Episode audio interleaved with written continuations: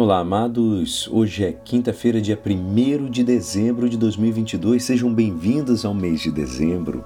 Estamos na primeira semana do Advento e a nossa igreja nos convida a meditar juntos o Evangelho de São Mateus, capítulo 7, versículos 21, 24 a 27.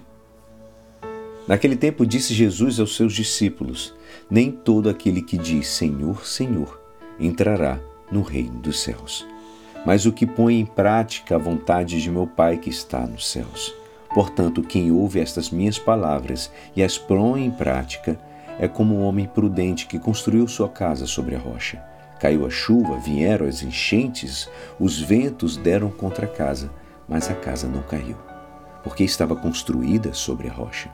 Por outro lado, quem ouve estas minhas palavras e não as põe em prática é como um homem sem juízo que construiu sua casa sobre a areia.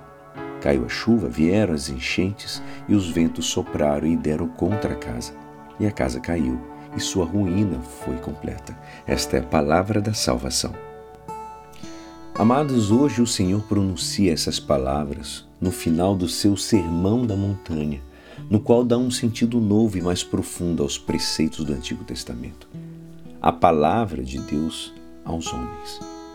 Manifesta-se como filho de Deus e, como tal, pede-nos que recebamos o que nos diz como palavras em suma importância, palavras de vida eterna, que devem ser postas em prática e não são só para serem ouvidas, mas sem implicação, sem uma implicação pessoal com o risco de serem esquecidas ou como ou como nos contentarmos em admirá-las ou em admirar o seu autor. Construir uma casa sobre a areia é uma imagem para descrever um comportamento insensato, que não leva a nenhum resultado e acaba no fracasso de uma vida.